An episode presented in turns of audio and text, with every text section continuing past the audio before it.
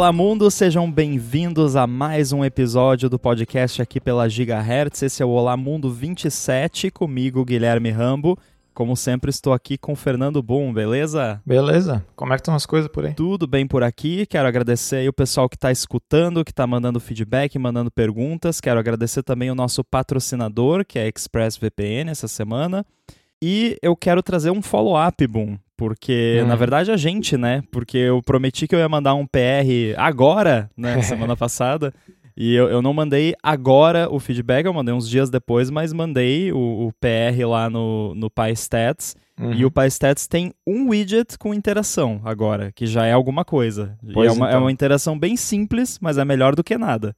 Pois então. Pois é, então, primeiro brigadão aí pelo, pelos PR. eu não ia ter tempo essa semana para olhar nisso. Teve um que já foi bem bacana primeiro lá sobre facilitar para external contributors, então já está mais fácil se alguém quiser dar uma olhada no projeto, rodar ele e tal, ficou um pouco mais tranquilo aí de rodar. Teve um bônus, né? Eu Isso. tinha até esquecido desse aí, é porque quando é. eu peguei o projeto para mexer aqui, como ele tem extension, app groups e tal, aí, putz, pra até fazer compilar com o, a minha conta de developer, e aí tinha que ficar mudando Sim. o app group e tal. Então, eu, então, nos meus projetos open source, eu tenho seguido esse padrão de usar o arquivo xcconfig lá. E uhum. aí tem um arquivo separado só pro Team ID. E aí tem um scriptzinho que você roda a primeira vez e ele cria esse arquivo para você. E esse arquivo não fica em controle de versão, então Uhum. É, roda um comando e o projeto está pronto e é só usar. É. realmente eu gosto desse setup. Não, é bem bacana. Eu vou, vou dar uma copiada depois em qualquer outra coisa que eu tiver para usar isso, quando eu tiver tempo e paciência. Mas é bem, bem bacana. Se eu não me engano, eu lembro que tinha uma coisa parecida, não sei se é igual ou não, mas acho que era parecida no repositório do Firefox. Mas agora eu não, não lembro. É, vários projetos têm, principalmente projetos maiores, né? Uhum. no caso ali, o PyStats você não tinha feito porque é um projeto menor. Sim, sim. Então, um, uma outra contribuição aqui e ali, tudo bem, né? Mas aí quando começa mais gente participar, realmente é. faz todo sentido. E é. Primeira vez que você vai fazer é um horrível, assim, porque é um hum. monte de configuração para mexer e tal. Mas aí depois que você já fez uma, duas vezes, você faz de olho fechado em cinco minutos e uhum. é isso. Pois é. E então ali para a questão da interatividade do widget, né, eu achei bem bacana. É, eu basicamente aprendi mais vendo o teu PR do que vendo o vídeo da WWDC, porque eu não lembrava mais. Opa! é porque ver um negócio em prática ali num código que tu já conhece também muda bastante, né? Mas achei bem simples mesmo, assim. É, a, a, quantidade de alteração no código não foi grande para fazer ele ficar é, interagível. Né? Não sei se essa palavra existe, provavelmente não. Mas é, o que eu achei bacana foi a animação. pensei, pô, olha só, o Ramo fez altas animação bacana ali dos números fazendo transição e tal. E não, não para desmerecer o teu trabalho, mas é, é só um, é uma coisa que já vem no próprio SwiftUI agora, que é o Numeric Content Transition. Estou olhando aqui. Então. É, é com, o, o, modifier é Content Transition, e aí acho que é Numeric Text a opção. Numeric é, Text. Tipo, isso. Se você tem um container que tem texto, você bota isso nele. E aí no widget, quando troca o valor do texto, ele faz uma animaçãozinha bacana, como se fosse tipo um aqueles é, indicadores que fica uhum. girando, né? Um negócio meio assim. Pois é. Não, porque na hora que eu vi a animação ali na, na descrição do PR, eu pensei, pô, foi, foi longe mesmo, Rambo, tava empolgado. Mas ficou muito bacana ali, ficou, ficou massa. Agora ali, só apertando ali no, no meio do widget, ele atualiza as coisas, que antes o único jeito de forçar uma atualização era abrindo o app, né? Então ficou bem mais bacana é, com esse negócio.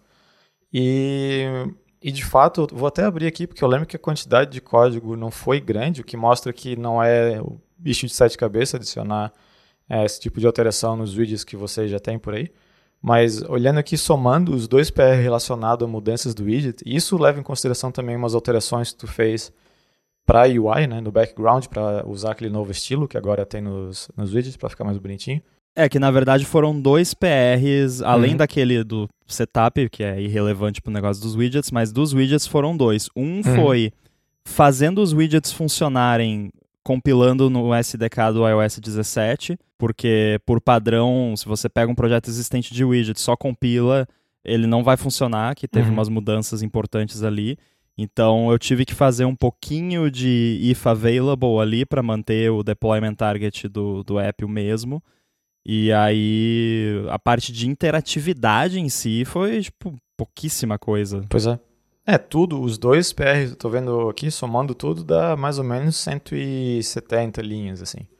Isso contando, né, os, os PBX Proj, os XC Scheme, essas coisas todas. Então, é, achei bacana mesmo, tipo, eu quando eu só via questão de interatividade é, sem olhar as, as palestras ali tudo, eu achei que ia ser um bicho de sete cabeças, porque a Apple adora adicionar intente de tudo quanto é jeito e mais configuração de projeto. E, sei lá, eu não, não, não, tinha muita certeza de como que ia ser.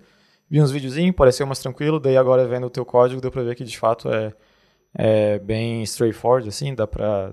Né, se, se alguém aí tem algum, algum app com widget que basicamente só quer fazer um refresh, até recomendo dar uma olhada ali no, no PyStats para ver como que o Rambo fez, ficou bem, bem tranquilo de, de entender ali o que está acontecendo.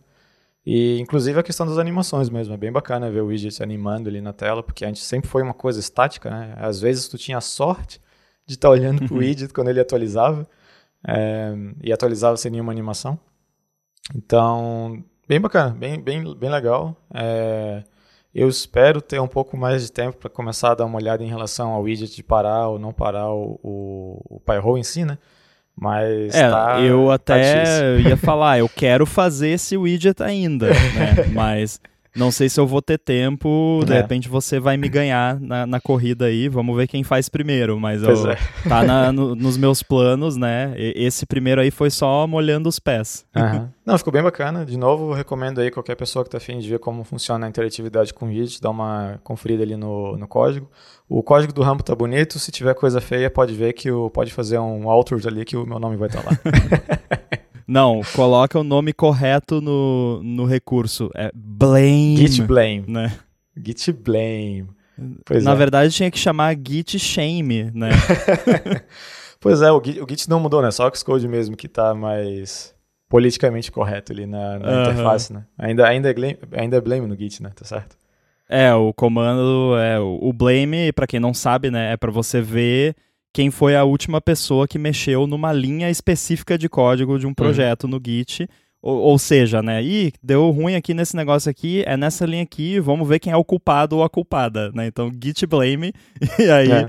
você, mas aí a Apple resolveu botar uma coisa um pouco menos né, agressiva no, sim, no Xcode, acho que é show last change, é tipo, tá, beleza, é o que é. faz realmente. E é um nome melhor até, né? Porque, tipo, a pessoa que não sabe o comando, tipo, uhum. nunca vai esperar que seja blame. A gente sabe só porque já usa há anos.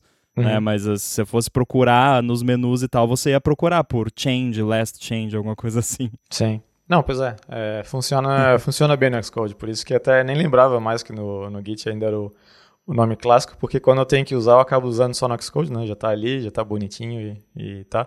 O problema é quando tu vai fazer um git blame e achando, olha só esse código aqui, vê que quem fez o código foi você, né? Nossa, direto, cara. Dói, dói eu... na alma, assim, mas acontece mais do que eu gostaria. eu fazia de propósito na época da, da firma, quando tinha lá, a gente tava, reunia a galera para discutir alguma coisa que tava, não tava funcionando, algum problema lá que tinha dado e tal Aí eu, de propósito, às vezes eu falava assim, putz, quem é que foi o idiota que escreveu isso? E aí eu ia olhar lá, eu, né? Mas eu sabia que era eu, sim, falava sim. só de zoeira. Sim. É, o clássico, né? Tipo, fiz o git blame e achei eu mesmo. pois é, é, acontece bastante.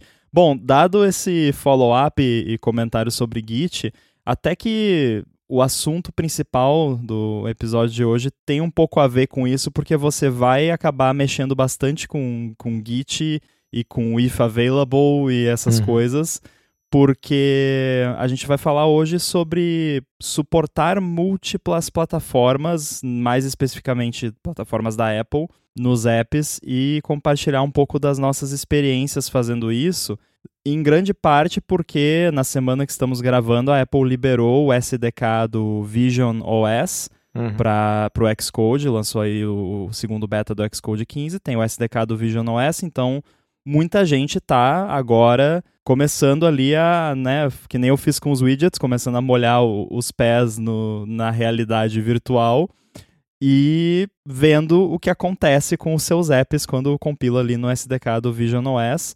Então, uhum. acho que seria interessante a gente compartilhar aqui as nossas experiências, não especificamente com o Vision OS, porque é, saiu tipo ontem, quando estamos gravando, então é muito cedo, né? Eu até posso falar um pouquinho do que eu vi, mas vai ser pouca coisa.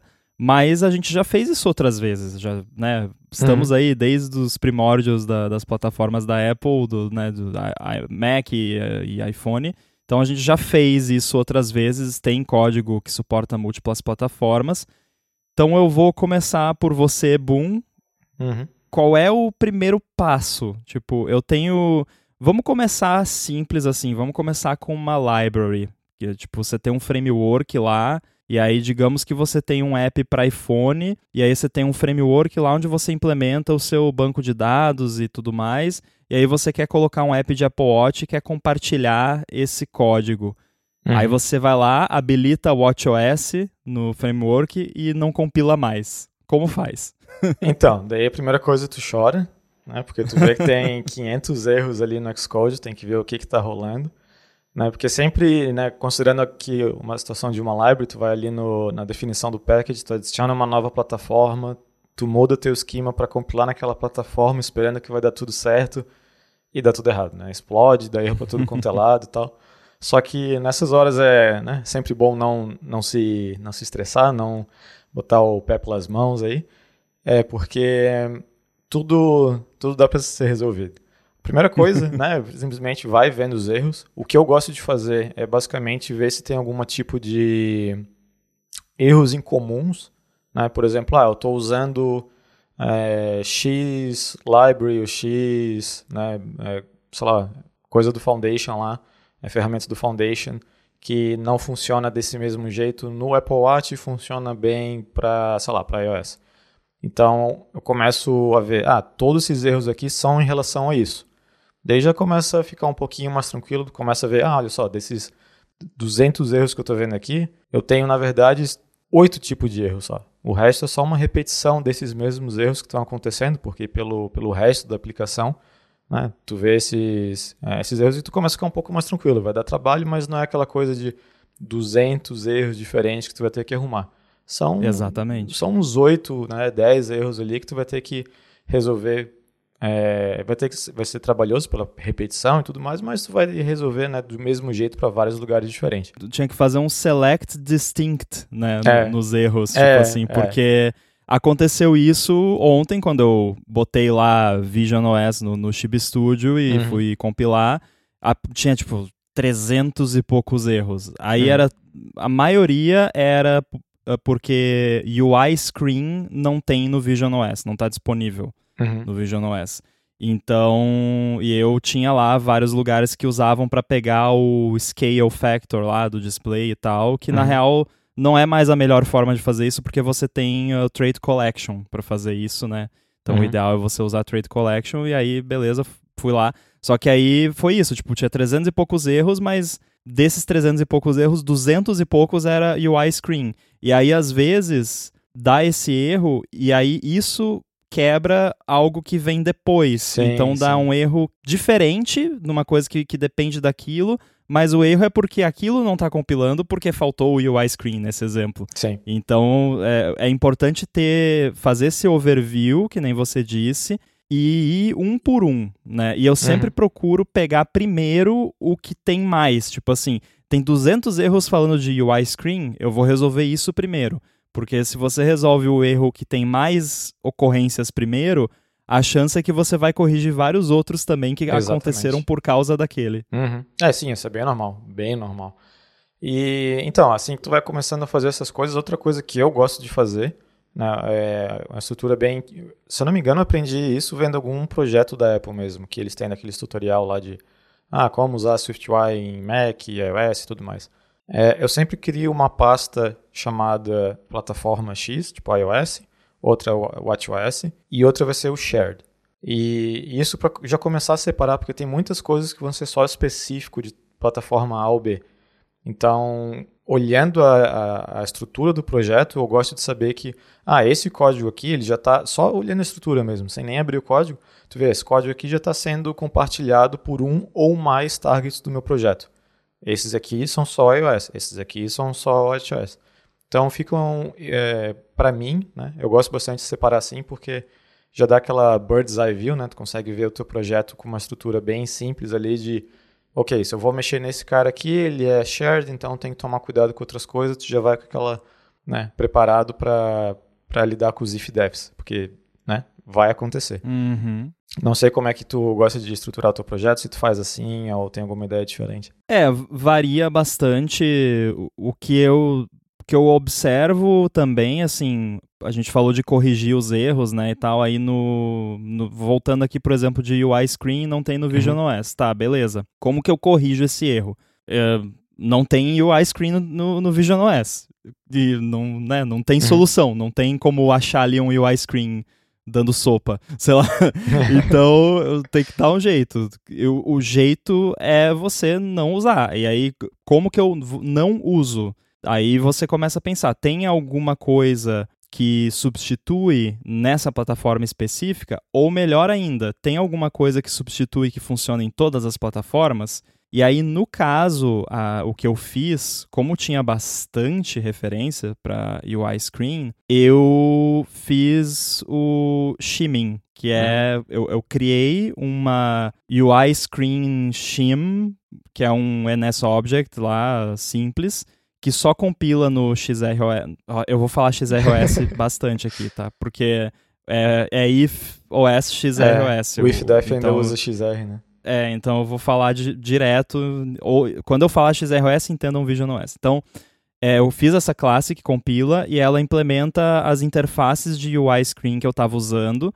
Que no caso eu acho que era só tipo Scale e Bounds. Acho que era só essas duas uhum. propriedades que eu usava. E aí, no quando está compilando para o Vision OS, ele tem um type alias de UI Screen para UI Screen Shims, ou sei lá como é que eu chamei, e aí tudo funciona. E aí na implementação disso, para o Scale eu retornei só dois, eu acho, porque é, uhum. para todos os efeitos práticos é, é o Scale.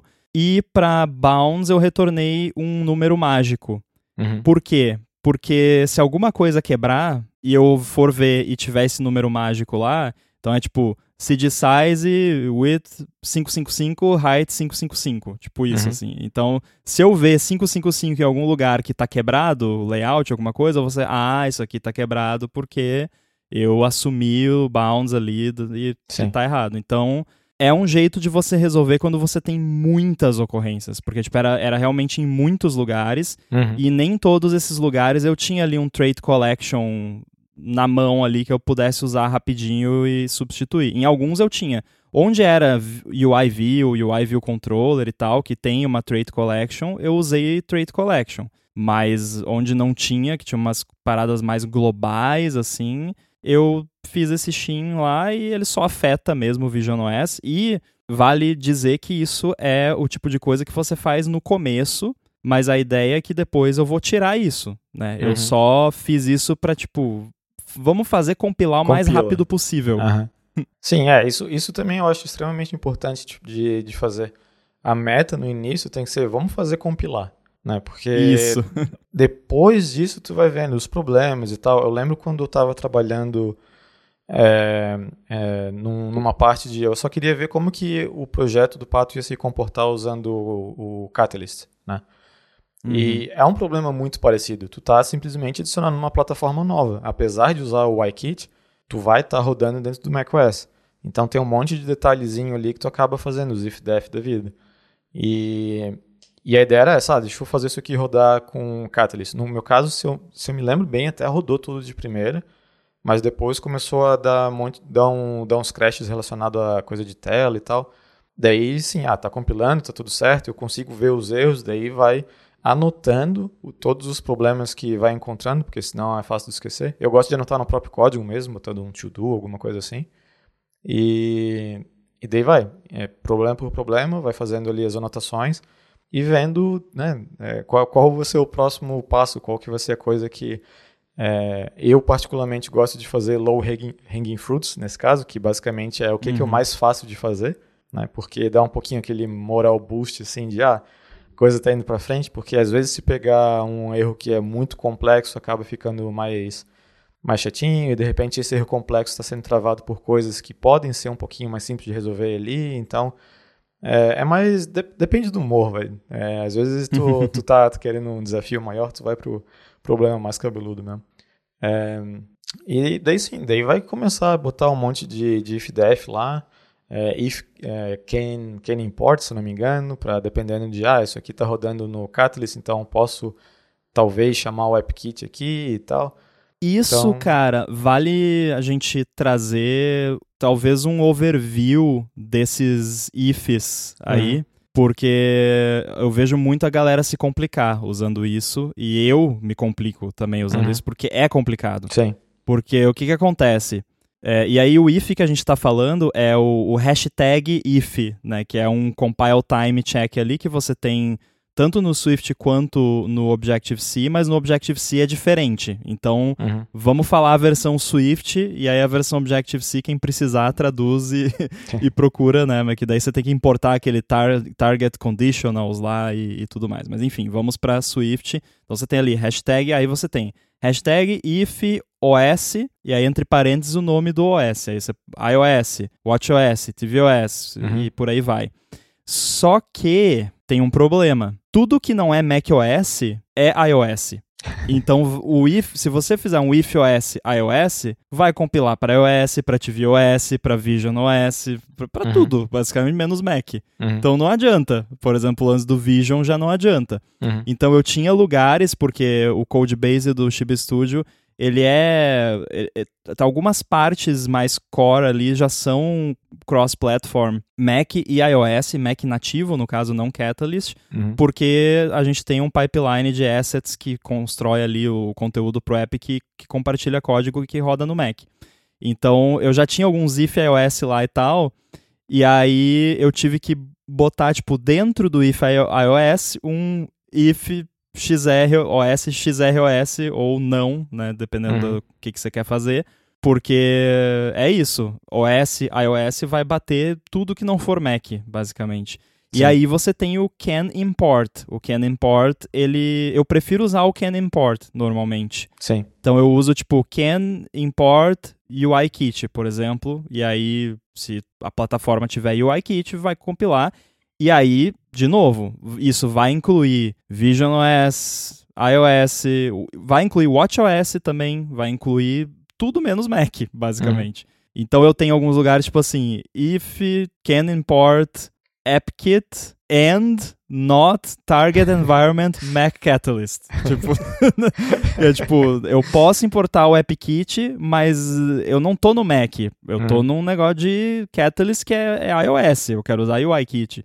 Então, olha, pode dar umas combinações bizarras esses ifs aí, mas é, é o que você tem que fazer, não adianta, né? Aí o, a dica que eu dou e que eu costumo fazer é tentar centralizar esses ifs em, em pontos mais de baixo nível ali do seu código uhum. que as outras coisas usam.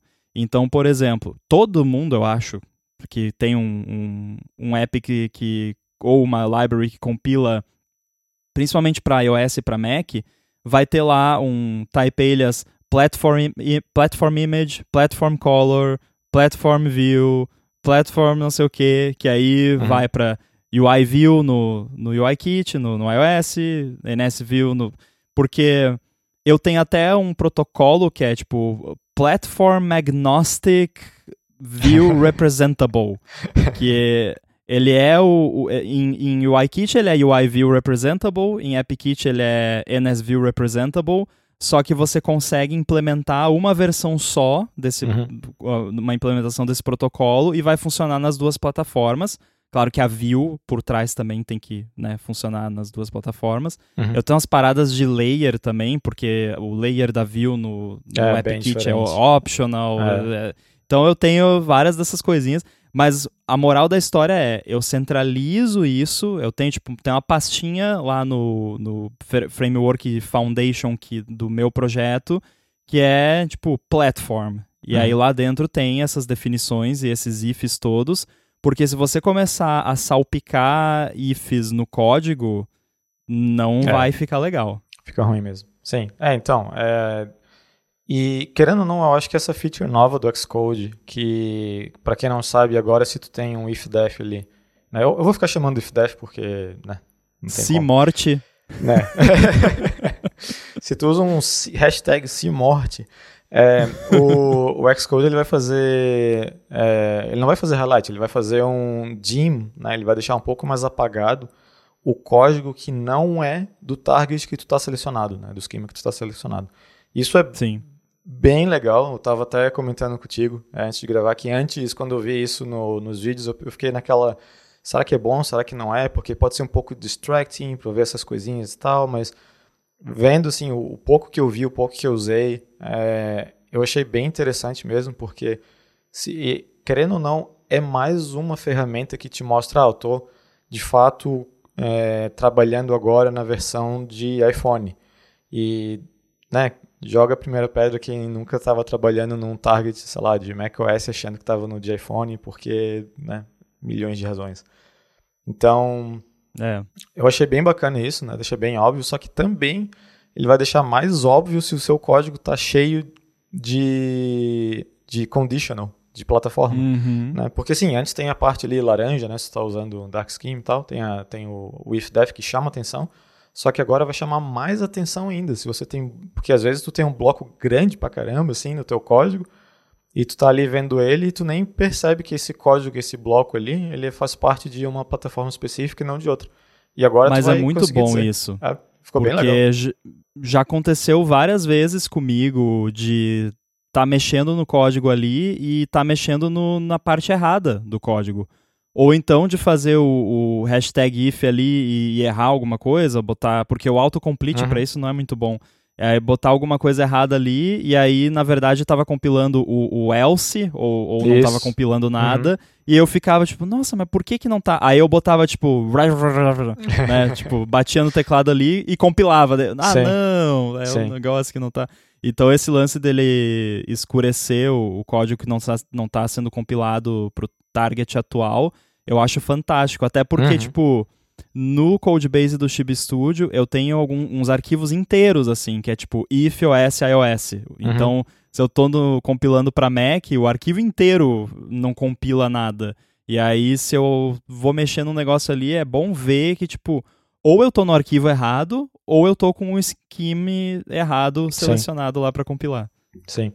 Pois é, eu achei bem, bem legal e deu para ver que é, a Apple está percebendo que agora um, uma pessoa que programa, digamos aí, só para iOS, não é só mais um programador iOS, né? Também, por mais que seja base de quase tudo, mesmo que tu não trabalhe com, com Mac, tu tem ali o, o relógio, né? tem o WatchOS, tu tem o iPad, que teoricamente né, também é separado, tem né, o iPad OS e tal.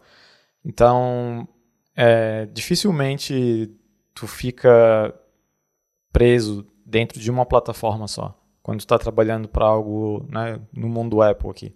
Então, é, achei bem bacana que a Apple está se preocupando com isso, deixando né, a ferramenta um pouco mais óbvia para quem está usando de onde que eu estou alterando, que código que eu estou olhando agora porque é, faz, faz diferença, assim, faz diferença tu ver que, é, ainda mais é, quase que um, é quase que um debugger real time, né, se o teu if tá certo ali. Porque Isso. tu consegue, né, que nem tu tava falando, tu consegue ver ali se tu fez o, o if e um else e um end if e de repente o teu código que tu achava que era para ser para iOS foi para, sei lá, macOS, ali já vai mostrar, né, rapidamente que não é não é o caso. Então, bem, bem bacana. É, tô, tô empolgado para usar isso. Infelizmente, a feature que eu estou trabalhando agora no, no, no Pato é, é, não. Eu não vou ter isso, né? Eu não posso falar aqui o que, que eu estou fazendo, mas enfim, é, eu não estou tirando proveito dessas coisas. Por isso que eu nem, eu nem olhei muito a questão do beta, porque senão ia talvez estar tá mais empolgado ali né, para usar no dia a dia. É, não faça o que eu estou falando, não trabalhe com beta no dia a dia. Eu faço isso às vezes só porque é divertido e eu odeio minha vida. mas, mas bem bacana mesmo, tô achando legal. É, Eu não fiz nada no, pro Vision S além de compilar um Hello World e ver ele funcionando, porque eu estava mais interessado em ver o simulador ali. É, depois de dar uns três crashes no simulador, eu consegui fazer funcionar, então... É, eu achei bem interessante que é, é, como... Acho que a gente comentou aqui antes, é basicamente ter o conhecimento de SwiftUI vai, vai valer ainda, o que eu achei bem legal. É, eu eu vi alguns apps aí é, rodando dentro do, do Vision, Vision OS que eu achei bacana e, e, de fato parece que vai ser útil, não vai ser, ah, só que tá aqui o meu app, deu. Mas para quem está usando o, o famigerado óculos aí da Apple, vai.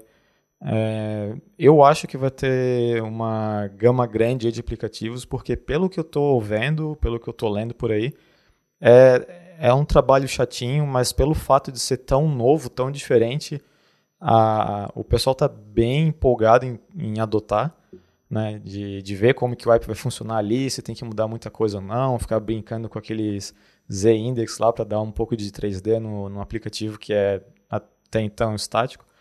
Então, isso tudo que a gente está falando aqui vai ser bem útil para isso, né? Porque tu tem aí o teu aplicativo, quer brincar com ele no Vision S, ver como é que ele funciona.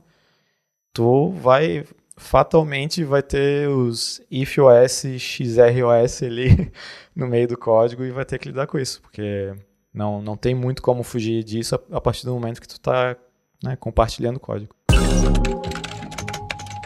Este episódio do Olá Mundo é patrocinado pela ExpressVPN. A ExpressVPN oferece duas grandes vantagens que são uma conexão segura para você navegar e a possibilidade de você usar a internet como se você estivesse em qualquer país do mundo. A questão da privacidade todo mundo já sabe. Quando você se conecta especialmente a um Wi-Fi público, não é nada impossível alguém se enfiar ali no meio da sua conexão e colocar os seus dados em risco. Com a ExpressVPN, você protege a sua conexão e você passa a usar o seu dispositivo, seja computador, celular, tablet ou até mesmo uma TV, com absolutamente tudo criptografado e como se você estivesse numa espécie de modo anônimo permanente. Isso quer dizer que ninguém consegue rastrear sua atividade nem olhar para os dados trafegados. Já a parte de você poder se conectar como se você estivesse em qualquer lugar do mundo é ótima porque você pode acessar o catálogo da Netflix, por exemplo, como se você estivesse nos Estados Unidos, que é diferente do catálogo que ela disponibiliza aqui no Brasil. E a mesma coisa vale para outros serviços de streaming, não só de vídeo, como de música também. E o contrário também funciona. Então, se você estiver fora do Brasil e quiser acessar algum conteúdo do YouTube, por exemplo, que só está liberado para o Brasil, com o ExpressVPN você vai lá na lista de uns 100 países que ela oferece, seleciona Brasil, ativa e pronto, dá para ver o vídeo. Uma preocupação que muita gente tem com VPN é como isso afeta a velocidade da conexão, e isso é uma coisa com a qual a ExpressVPN também se preocupa. Por isso, ela oferece uma conexão rápida, sem atraso, conexão estável, confiável e, é claro, segura. Então, para você conhecer mais sobre a ExpressVPN, faz o seguinte: acessa expressvpn.com/olamundo e com esse link você vai ganhar três meses grátis na assinatura do plano anual. Você tem 30 dias para testar também e ainda por cima, assinando por meio desse link, você ajuda aqui o podcast. Então acessa lá expressvpn.com barra Olamundo, garante os seus três meses de graça na assinatura do plano anual e começa a navegar pela internet de forma segura, sem ninguém bisbilhotando o que você faz. O link também vai estar aí nas notas do episódio. Muito obrigado a ExpressVPN pelo patrocínio desse episódio do Olamundo e pelo apoio a toda a Gigahertz.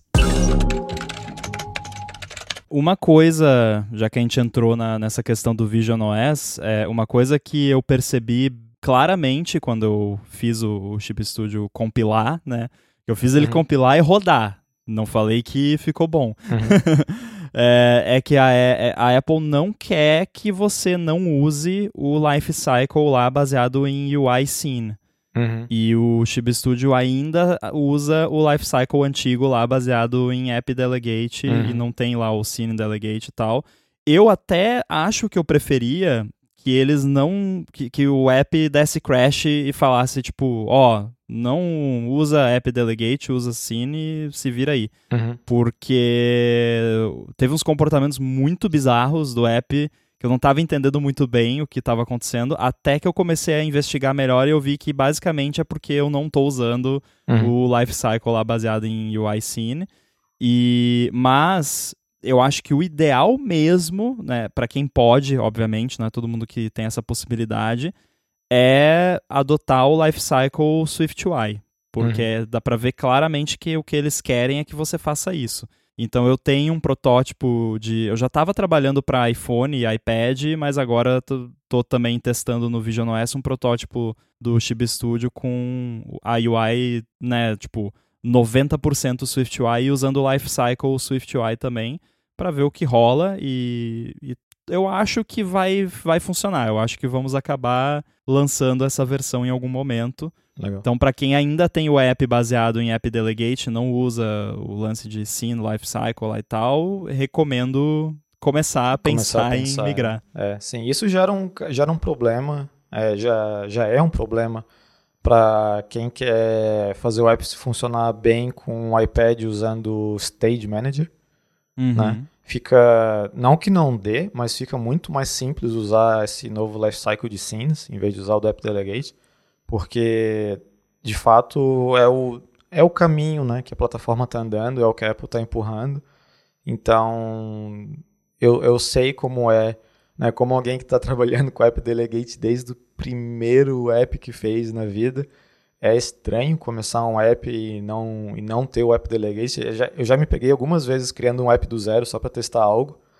E e eu crio o, o template usando o sim lá, eu, é, não, deixa eu botar o app delegate aqui, que é um pouquinho mais não, fácil. Na real, eu não sei como é que tá hoje em dia, mas até um certo tempo atrás, ele até, você até tem um app delegate, porque tem algumas coisas de lifecycle uhum. que ainda são lá, mas você não, nada dele serve para nada, basicamente. É o, o did finish launching e, e é isso. O Sim. resto é tudo no Cine Delegate. Então você coloca lá um open URL da vida ou alguma coisa no seu app delegate, não funciona e você fica, ué, mas por que que não tá? Ah. Sim.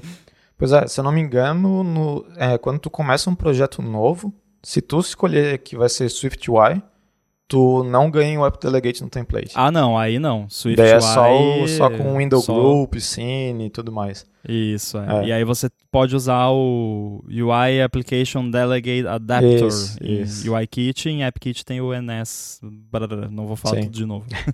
E, mas é, é, é, interessante vendo os vídeos da Apple como eles falam, ah não, vai, vai rodar o UIKit no Vision OS, sei lá o que, e ignora completamente. Começa a falar só de SwiftUI pro resto da, da, da, palestra. O, o, que faz sentido, né? É uma plataforma completamente nova. É, querendo ou não, é uma situação onde para desenvolvedor é muito bom, porque se tu usar o latest OS, o latest SwiftUI, toda a plataforma do Vision OS vai rodar o teu código.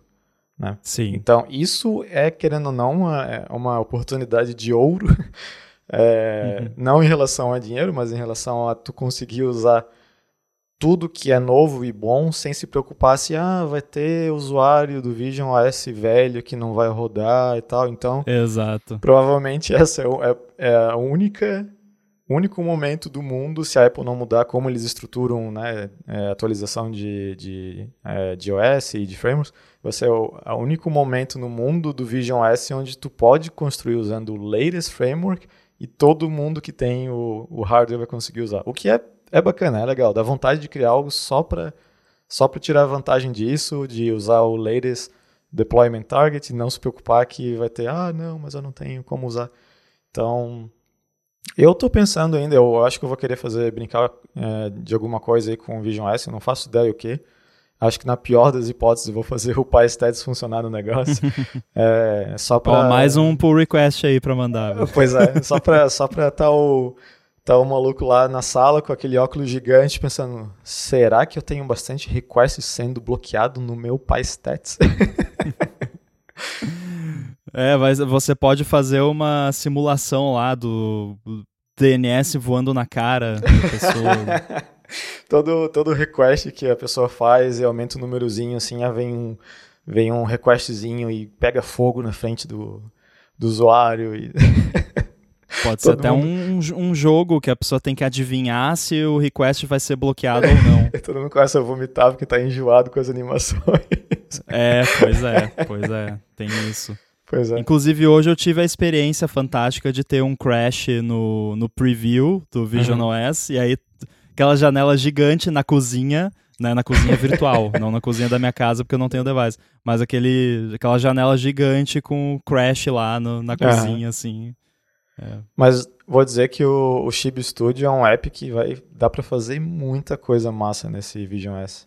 Só, né? Dá. Nossa. Dá, e, e eu fiquei muito feliz lendo a documentação, porque tem algumas coisas que eu, eu bati o pé, né, desde o começo do Chib Studio até e, e, bati o pé comigo mesmo, né, porque uhum. sou só eu o desenvolvedor e o Everton faz os desenhos, então não tinha ninguém para discutir comigo, mas eu mesmo já me peguei em algum, algumas vezes pensando, será que esse é o approach correto? E eu uhum. tô me referindo a esse pipeline de ser tudo vetor no, no app, de não, uhum. não usar bitmap nas composições lá do, dos chibis, das ceninhas que você cria. E isso é um o payoff agora é fantástico, porque uhum. eu te, a gente tem aí dezenas de milhares de usuários com uma biblioteca cheia de criações que no dia que eles abrirem lá no Vision Pro deles, as duas pessoas que comprarem, vai estar tá lá o chibi bonitão, a pessoa pode ficar uhum. a um milímetro de distância do chibi e não vai ter um pixel para ver. Que massa. pois é, é, e dá pra é, a quantidade de coisa que tu pode fazer, né? Dá pra deixar o, o chibi do tamanho de uma pessoa ali, não é mais nem chibi, é só pessoa mesmo. Mas... É, a gente tá vendo, eu, eu te, já fiz uns testezinhos hoje aqui, por exemplo, quando você tem ali o grid do, dos chibis, aí algum você pode fazer eles sem fundo nenhum, ou você pode ter um background, né, um, uma ceninha ali. Aí eu já tava fazendo uns testes de levantar o o personagem um pouco para frente do background. Uhum. Né? E aí já tem, você já tem um pouquinho de profundidade, de também afastar um pouco. Tem alguns elementos de foreground que, que ficam, entre aspas, flutuando. Uhum. Eu já uhum. fiz um, uns testes ali também de botar eles um pouquinho mais para frente para ver como é que fica. E ficou mó legal. Então. Tem bastante coisa aí. A gente está vendo também, de repente, integrar alguma coisa 3D de fato no, no app, mas aí já é um projeto para mais longo prazo. Sim. Mas é, é apps de, de conteúdo, entretenimento, criação, acho que tem um campo fértil aí nessa pois é. plataforma. É. Pois é, não é. Quando na hora que eu vi uns exemplos eles usando ali o o, o Vision S usando aqueles movimentação com a mão de escolher isso, escolher aquilo, fazer scroll, pensei, pô, fazer fazer as os grid ali no, no Chibi para escolher roupa, né? Tipo, essas coisas todas ia ficar muito bacana. E é, é, a extensão que dá para fazer numa plataforma tipo Vision S é, é fantástico, assim, né? Tipo, não, não, não tem muito. É meio é cheesy falar isso, mas não tem muito boundaries, né? Depende só do de onde. Literalmente, né? né? Não tem, não tem, não tem um canvas ali que tu está preso e no, no app tem até que nem estava falando, né? Tu tem aqueles menu flutuante que dá para fazer umas coisas muito loucas com isso. Eu tô bem curioso para saber como que vai ser o, o padrão de UI, porque no início não vai ter, né? Todo mundo vai inventar uma coisa muito louca é, de como as coisas têm que funcionar.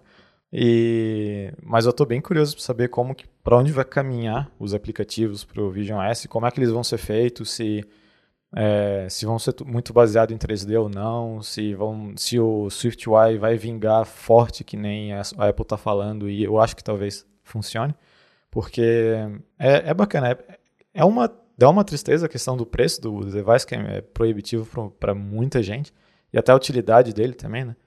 Mas é uma plataforma que, para desenvolvimento, parece ser extremamente divertido de trabalhar, assim.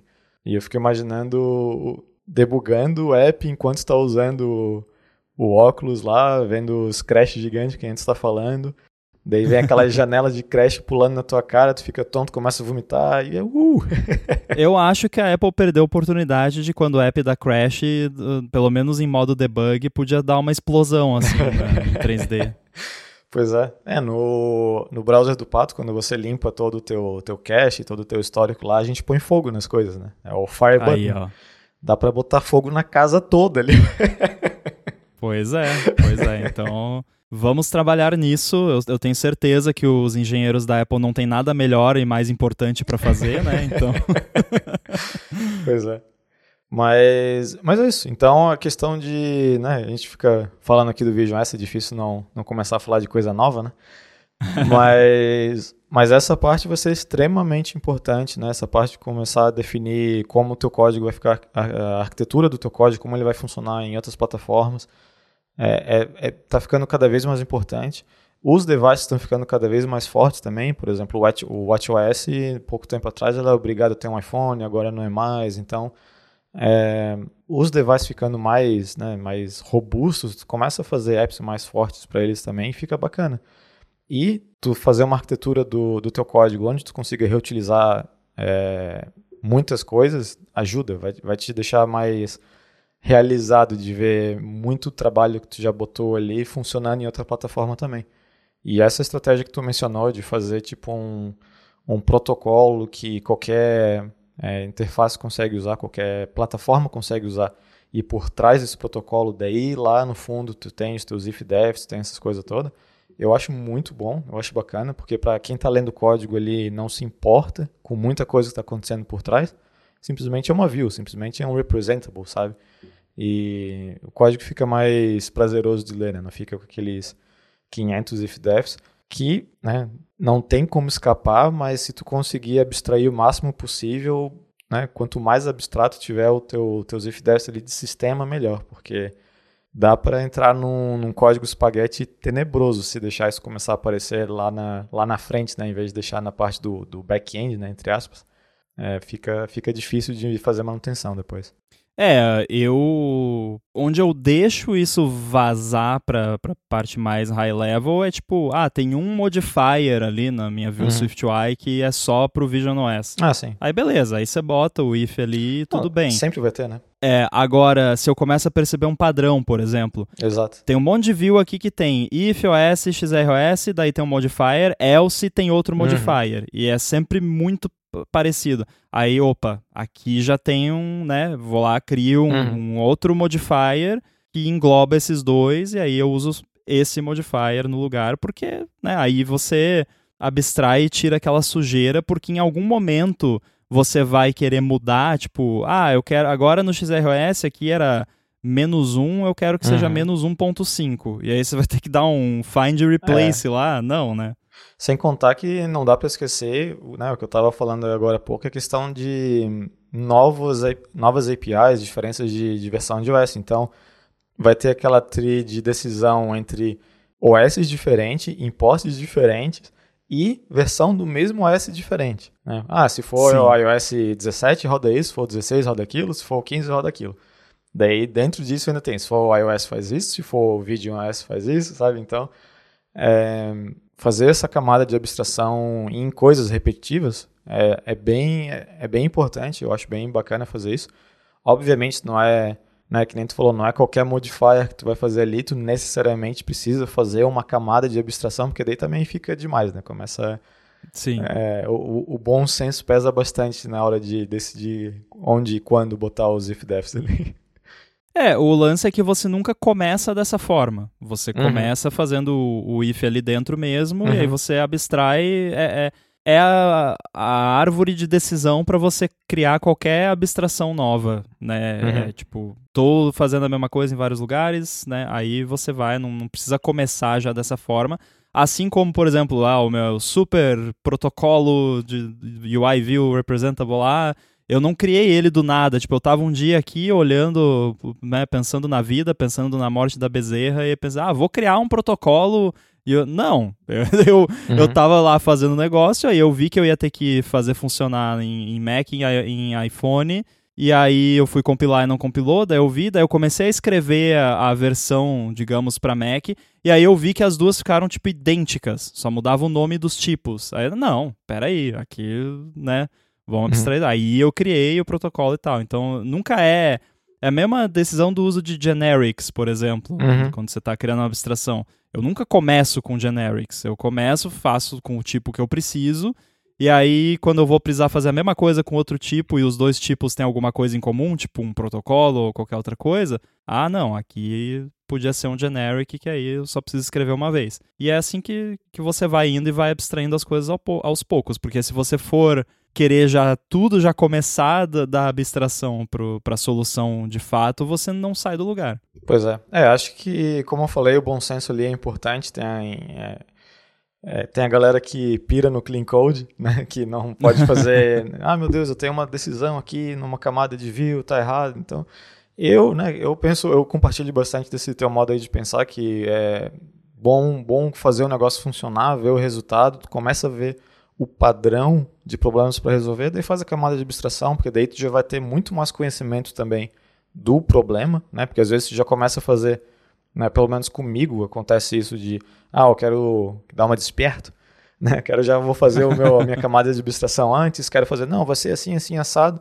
Começa a usar, tá lindo, tá maravilhoso. Daí, ah, não, pô, mas podia ser um pouquinho melhor aqui, porque naquele caso tem isso, aquilo diferente. Então, às vezes, é, não, não tem problema nenhum, ninguém vai né, apontar pro teu código e ficar rindo se, se tiver é, camada de decisão numa, numa view em relação a que, que framework usar ou que OS usar, porque realmente tem o bom senso, né? Tu, tu vai usar ali na hora e pensar, não, eu só tenho esse, esse modifier aqui, nessa parte do código, nessa view, por que, que eu vou criar toda uma camada de abstração só para quem está lendo o código não precisar saber que é diferente no Vision S do que no iOS? Então, é, é bastante de, de né, tato ali com o código e não, não, não se preocupar com padrão de projeto só por padrão de projeto, né? Ele tem padrão de projeto existe para te ajudar, não para criar um empecilho ali que tu tem que fazer um checkbox assim. Ah, ok, o código está clean, fiz a minha parte. Né? Uhum. É, uma, é uma ferramenta para te ajudar ali. É, depende do incentivo que você tem, né? Se eu tivesse recebendo um salário e o meu trabalho fosse esse, eu tenho certeza que eu iria inventar abstrações fantásticas, porém o, eu não recebo salário para isso e eu só recebo se eu, né, faço o ship lá do, do projeto. Pois então. Né, ship it. Então, no meu caso, eu não posso me dar o luxo de ficar muito tempo fazendo essas coisas. Eu faço quando vai ter um benefício, né, que, que foi nos casos que a gente falou aqui. Até teve um exemplo, inclusive lá no, no pull request que eu mandei lá do, uhum. do PyStats, que eu abstraí o lance do container background, do... Uhum do widget, que nesse caso é o que você falou de versões diferentes da mesma plataforma. Porque você não consegue enfiar ali um if available iOS 17 no meio ali da sua view entre um modifier e outro, isso, isso não funciona. Uhum. Então, o que eu faço nesses casos, quando eu vou usar várias vezes o, a mesma coisa, eu vou lá e crio um modifier separado que faz o trabalho ali de integrar isso. E aí você pode usar esse modifier e no iOS 17 ele vai fazer o que tem que fazer e nos outros ele não faz nada. É um pass-through, uhum. né? Retorna uhum. a view como entrou. Pois é. Não, é, eu vi, ficou bem, bem bacana mesmo. Por isso que até quando, quando eu tava falando o nome da, da animação, eu falei o nome do negócio que tu criou, da tua abstração. Você percebeu o que eu falei, porque eu olhei ali, eu lembro, ah, tá, era Numeric Content Transition e tal. Daí eu fui ver, ah não, na, na verdade isso aqui foi a abstração que, que o Ramo fez, o, o, número, o nome da, da animação tá lá dentro, que é o Numeric Text. Mas é... é, porque nesse caso, se fosse querer fazer o if available dentro da view, ia, ou ia duplicar um monte de coisa dentro da view, ia ficar horroroso, uhum. ou ia ter que separar aquela view para outra view e tal, e aí ia, eu ia quebrar a estrutura do código, então eu, é. eu quis fazer o, uma cirurgia ali, né, o mínimo de alteração possível para fazer Sim. o que tinha que fazer.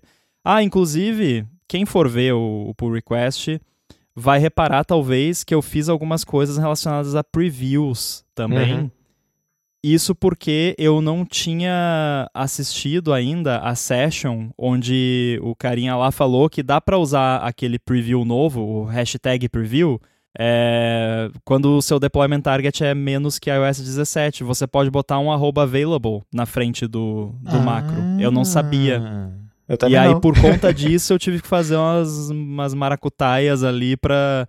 Porque o preview que ele usa é o preview antigo. E aí o preview antigo não faz os esquemas do widget do iOS 17 para ter uhum. o container. E eu não sabia como fazer para ter lá o hashtag preview, uhum. sendo que o projeto suporta versões antigas. Mas eu não sabia que dá só para botar o ah, arroba ah, available na frente. Pois é. Não, mas tem um comentário teu bonitinho explicando ali o workaround, então tá, tá, tá tudo bem. Isso está aqui porque eu não vi o vídeo da WWDC. É. Não, mas é, de novo, recomendo aí quem, É, quem quiser dar uma olhadinha, inclusive nisso que a gente comentou aqui de, é, de fazer uma abstração ou não de um modifier, tá, tá ali no, no, no PR. Tá, tá bem bacana de ver. Muito bom, acho que demos várias dicas aqui. Quem está agora começando a explorar o Vision OS, que eu acho que de novas plataformas é o que a galera vai estar tá explorando por esses tempos agora. Hum. Mas vale aí para todo mundo que em algum momento vai precisar fazer ali o projeto rodar no Apple Watch, qualquer plataforma um pouco mais diferente ali que você acaba perdendo alguns recursos e tendo que usar o hashtag if. Então fica as dicas aqui, espero que tenham gostado. Como sempre, se tiver dúvidas, feedback, manda pra gente. Tem o link de feedback aí no finalzinho das notas do episódio. E para falar com você, Boom, como é que faz? Tô lá no boom, arroba mastodon.online. Boa, agora sai de primeira sempre. Foi, né? foi. Eu dei uma travada aqui, mas foi certo. boa, boa. E eu tô lá também no mastodon.social, arroba underline inside. Quero agradecer também o patrocinador ExpressVPN e a gente volta em breve. Abraço.